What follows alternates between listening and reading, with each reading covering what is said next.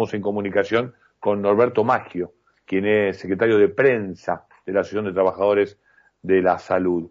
Norberto, Edgardo Chini, saludo aquí por Radio Cooperativa, por Estado de Alta. ¿Cómo te va? ¿Qué tal, Eduardo? ¿Cómo estás?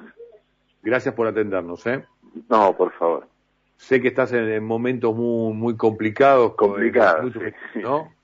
Eh, ¿Cuáles son las últimas novedades que, que podés compartir con nosotros? Porque obviamente estamos hablando de la salud, que siempre es importante, pero hoy es mucho más importante por las razones que todos que todos conocemos, ¿no? Sí, totalmente, totalmente.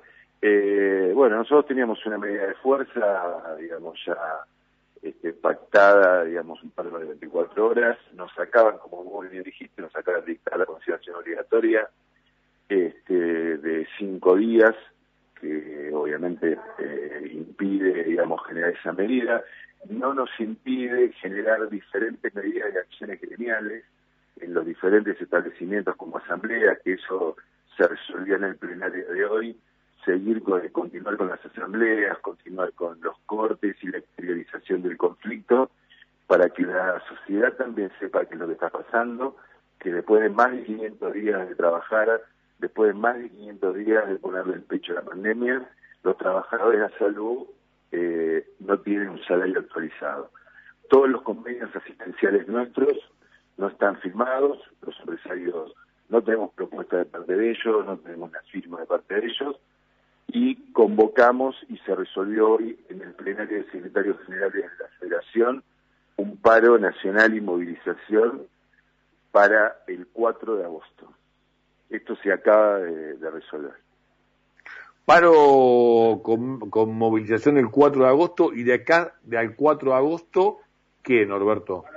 De acá al 4 de agosto seguimos con las asambleas en los establecimientos, como te dije antes, eh, continuamos con las medidas de exteriorización en cada uno de los establecimientos del Capital Federal para visibilizar el conflicto y para mostrar a todos que al día de hoy no tenemos acuerdo salarial este, para los trabajadores de la salud.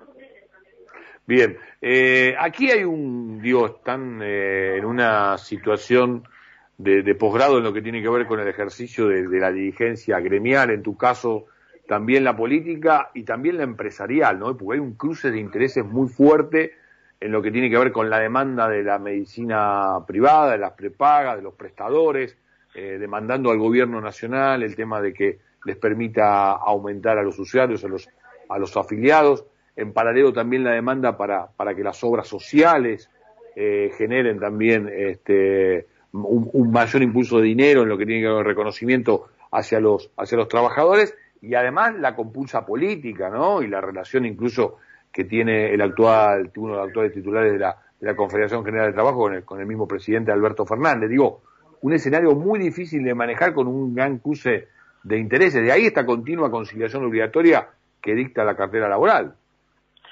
Eh, uno de los ministros que yo creo más se esforzó en tratar de generar un acuerdo y tratar de resolver los temas fue el ministro de Trabajo.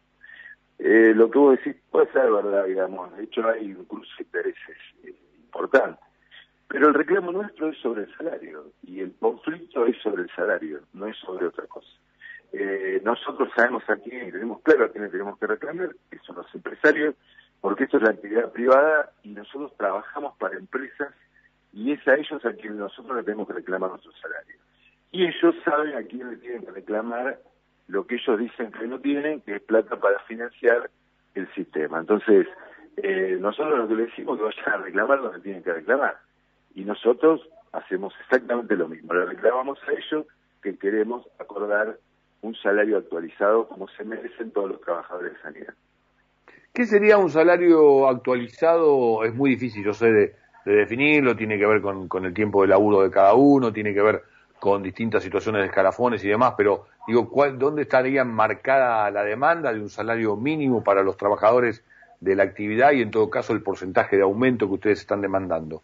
Nosotros hoy estamos reclamando un 45% de aumento. Eso, eso es lo que nosotros estamos reclamando. ¿Y cuál es la oferta? La oferta nada, ninguna. O sea, no, acá no, no, acá no hubo una oferta del 40 o del 30 o del 35. Acá no hubo oferta.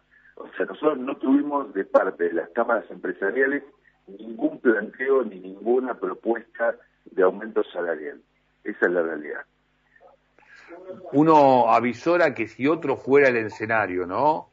Si no estuviéramos en una, en una pandemia, en un momento tan complejo, tan complicado, eh, directamente estaríamos vivenciando un plan de lucha, digo, eh, más eh, efectivo, por llamarlo de alguna manera, ¿no?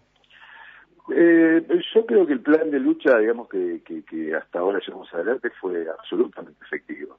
Digamos, lo que no hay es una voluntad de parte del empresariado de firmar un acuerdo salarial. Eh, después, en el medio de una pandemia, y sí, claro, es complicado, es lamentable, digamos, esa es la realidad, es lamentable que en el medio de una pandemia nosotros tengamos que realizar una medida de fuerza. Pero independientemente de eso, digamos, los compañeros acompañan, el paro de cuatro horas que se realizó el otro día fue eh, muy efectivo, digamos, con un alto tratamiento en todo el país y las movilizaciones que realizamos en distintas partes de la ciudad salió en todos lados el caos de tránsito que fue generado sin sin nosotros quererlo, o sea, lo que nosotros queremos es tener un salario este, acorde al trabajo que nosotros venimos realizando. Y al día de hoy no lo podemos tener. Norberto, la última. Eh, varias, este proceso se viene viviendo con varias conciliaciones obligatorias. De hecho, están marcando claramente eh, un tiempo más acotado. Eh, yo no tuve todavía el tiempo porque estaba al aire cuando conocí esta información de leer el texto puntual que hace la cartera laboral. Pero te lo pregunto a vos, digo, ¿cuál es la, la expectativa? ¿Qué es lo que espera el gobierno a través del Ministerio de Trabajo que ocurra para que se modifique esta situación y en todo caso se evite la medida de fuerza del próximo 2 de agosto? No, yo lo, creo que es este, eh, seguir eh, generando puentes y posibilidades para que los empresarios este, puedan, puedan llegar a un acuerdo. Digo, debe tener que ver con temas de financiamiento seguramente, con ofertas de parte del gobierno o de algunos entes financiadores a los empresarios, y ellos evaluarán, digamos, ¿no? Yo supongo que tiene que ver con esto.